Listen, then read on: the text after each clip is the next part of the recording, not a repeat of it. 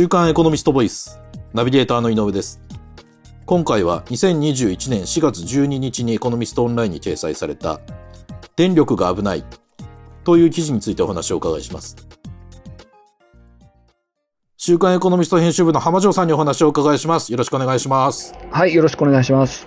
えっ、と、浜城さん、この記事では、2021年の1月に、その日本で電力の需給が極端にこう逼迫し、はい実は停電の一歩手前だったという話題がこう紹介されてます。はい。で、その、今年1月、2021年の1月というと、新型コロナウイルスの感染拡大で、えっ、と、2回目の緊急事態宣言が出されている時期ですので、はい。その、その時期に停電の一歩手前の状況になっていたっていうことを知ってる人は、あんまり多くないんじゃないかなと思うんですが、その、一体何が起こってたんでしょう？あおっしゃる通り、あの、僕自身もこの企画やる前までは、はい。まあそういった逼迫してね、あの、うん。まあ停電なんてちょっと想像もつかないんですけど、そうですよね。その、途上国じゃなくて日本で、っですね。てことですもんねう。んうんですから、まあ、この取材して、この記事にも書いてますように、はいあのちょうど 10, 10年前ですよね、あの東日本大震災で、け計画停電が、ねね、あり計ましたよね。画停電、輪番停電とかって言葉がありましたね。そうですよね。はい。まあ、その一歩手前だったっていうことで、うんちょっとまあ驚きながら取材進めて、まあ、いろんな、まあ、はい記事、寄稿いただいてるんですけども、はい。まあ、あのーざっくり言うと、まあ、いろんな要因が重なったっていうことで、まあ、うん。ここまでリスクを想定するのはどうかと思う反面、やっぱりこれからそういうね、電力がなくなるっていうことは影響が大きすぎるので、うんうん。やっぱり、あのーよく考えないといけないなっていうことを感じたし、あの特集でしたね。なるほど。その、具体的には、はい。えっ、と、どういう事態が起きていて、どのぐらいこの逼迫してたみたいなことってあってたりするんですか？まあ、一つの原因はですね、はいあのーまあ、これ天候がですね、当はい初その、今年の冬はもしかしたら暖冬かもわかんないと。はいはいはい。で、まあまあ、暖冬でなくても平年並みの、まあ、寒さだろうっていうことで、はい。あの、需要サイドをそんなに大きく見てなかったところになるほどなるほど。まあ、想定外の寒波、まあ、厳しい冬になったっていうことで、まあ、需要が要するに想定した需要をかなり上回る形で増えたっていうことが一つとですね、うん。うん。一方、その供給サイドはですうね、ん。あの、燃料の液化天然ガス、はい。LNG がこれ不足してしまってですね、はい。で、その一方で、じゃあ、じゃあもう、あの、火力発電でちょっとその賄おうと思ったところ、まあ、火力発電所が次々にその故障したんですよね。なるほどなるほど。で、まだその、秋のあの、小雨だと、雨が少なかった分ですとか、はいまあ、積雪なんかもまあ、あの、少なくて、うん。いわゆる水力発電の能力もものすごくこれ、極端に低下しちゃったりだとかう、んうん。で、悪天候があったために太陽光の発電量が全然こう足りなかったりとかですね、うんうん。まあ、かなりこう、複数の要因が重なりに重なって。まあ、需給をこう、逼迫、まあ、想定外の需給の逼迫を招いてしまったっていうことが、この事態になった理由ですよね。なるほど。その、実際に電力の、えっ、と、需要に供給がこう追いつかなくて、はいその日本で大規模な停電が発生してしまったっていうような事例はあったりするんでしょうか、2018年9月にあの、北海の胆振地方での地震がありましたよね。あ、ありましたね。はい。あの時に一回ブラックアウトが起こってるんですよね。その、まあ、要するに電力の需要と供給っていうのは、こう、瞬時にマッチさせていかないと、はい。まあ、送電網が全体が電圧、電圧が低下しちゃ、しちゃって、その結果、まあ、それ放置しちゃうと、うんまあ、全部が停電しちゃうブラックアウトっていう現象が起こるんですけど、はい。まさはい。にそれがその2018年、あの、北海道胆振地方で起きた地震によって、その北海道全域が停電してしまったっていう事例が一つあるんですけどね。はい。はい。はい。はい。でも、それは、その、自然災害でっていうことですよね。そうです、そうです。ですから、まあ、その自然災害、まあ、今回のげ、あの、まあ、この厳しい寒さも、まあ、自然災害と災害かわかかんないですけど、ただ、はいはい。地震というようなものでなくて、うまあ、あまり、だから皆さんもその、わからなかったのは、うんその、確かに暖冬ではないけども、うんあの、悪天候で、なぜ停電になるのみたいなところは、うんもしかして万が一これが停電に発展してたら、はい。そうう。いうふうな声が上がったでしょうね。そうですよね。うんその、地震とか、その明確な理由がないわけですもんね。はい。ええなるほど。うん。で、その記事ではですね、はい。その、電力自由化が進んだことも今回の電力危機の背景にあるとはいい。う、その指摘、指摘がされてますが、はい。これはどういうことなんでしょう？トレードオフなんですよね。自由化っていうことは、まあ、自由競争で、うん。まあ、要するに、あの、いわゆる既存の東京電力とか、うん。まあ、中部電力とかを、おあの、関西電力みたいなね、はい地域の電力会社がありますけども、はい。そこに、まあ、新電力、まあ、普通、新たなその、プレイヤーとして参入させて、まあ、ええ自由に競争させようっていはいうところで、うんそうすると業者はより効率的な運営をせざるを得ないですよね。まあ、当然そうですよね。ええ競争ですからね。えーでも、はいここでやっぱりその電力っていうのがこう社会インフラとして、もう一つ大きな、ね、あの使命を抱えているように、安定供給っていうのはやっぱり一つの大きな、まあ、課題っていうか、はいはい責務になりますよね。うん。うん。そうすると、その、まあ、効率化させようっていうことで、ギリギリのその発電量なり、まあ、発電設備のか稼働状況を100に近い形でやれば、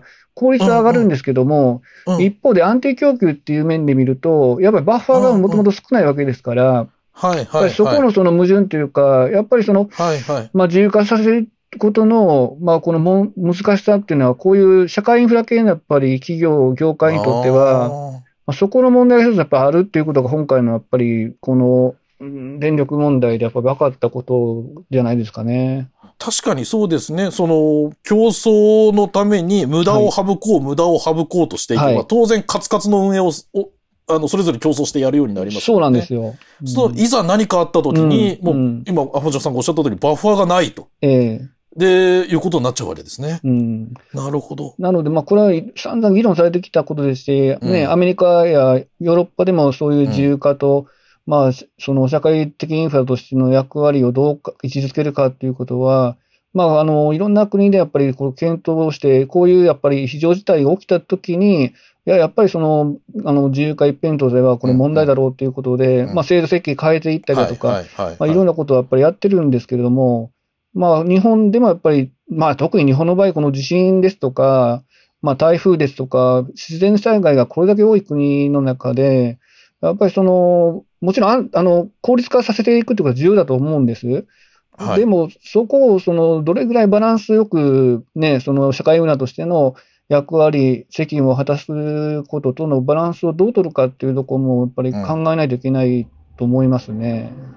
そうですよね。この話はその、まあ、今回は電気のお話をしてますけど、はい。はい。それ以外にも当てはまってくるお話ですもんね。この何十年か、なんていうんでしょう、その、新自由主義的な政策で、どんどんこう、自由化自由化と、ええ公共事業の自由化と。まあ、規制緩和してきましたよね。規制緩和して、うんえっ、と、電気、水道だとか、ガス。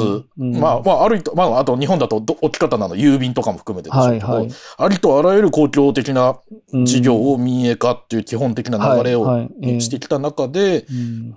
一旦何かあるとそれで本当に社会、私たちが生きていく上でどうしても必要なものを安定的に供給できますか、っていう問題に直面するわけですもんね。ですね。ですから、まあ、ここで怖いのは、また、だからといって自由化、まあ、あの、まかりならんみたいな形でですね、その、大きくその、左右にぶれても、まあ、それはね、あの、どうかと思うんですけどもまあ、これは多分、あの、まあ、すぐに解消できる問題ではないと思うんで、いろんな、こう、知恵を働かせて、そうですね。あのーうんまあ、やっぱり安定供給っていうことは、一定以上やっぱり必要だっていうことは、今回の事例で分かってきたんじゃないですかね。そうですよね。一つその、い今までとちょっと違う視点もやっぱり、あの、うんなりかけたところはありますよね。はい。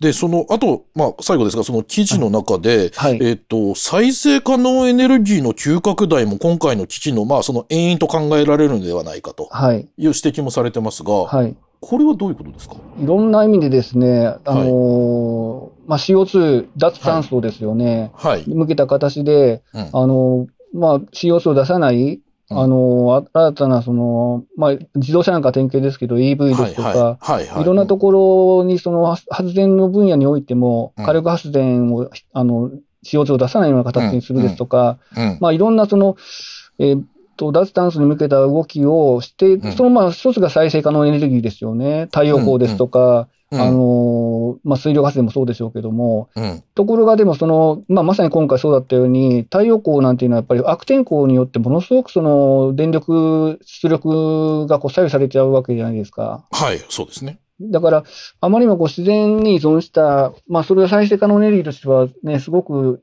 あの CO2 ゼロで、まあ、この割合を高めていくっていうことは、もうこれ今後ね、電源構成の中で、あのもうそうせざるを得ないわけですけども、うん。まあ、うん当てにしてたあの原子力がなかなかこれ日本も動かない状況では、こそうですね。の脱炭素に向けた、まあ、再エネっていうのは非常に重要であるし、うんそのウェイトシェアっていうのは大きくなるんでしょうけど、はい。まあ、今回のその、まあ、この天候次第で大きく電圧あ電力供給量がさ左右されるっていうことで、うん。まあ、将将来のやっぱり電源構成をやっぱり、うん。やはりじゃあ原子力一定以上必要じゃないのかとかですね、うん。まあ、新たに脱炭素に向けたその CO2 をいかに抑え込んだ形での、まあ、電力発電をしていくかっていう方策をめぐって、やっぱり考えないといけないっていうことがよく分かったんじゃないですかね。なるほど。確かにそうですね。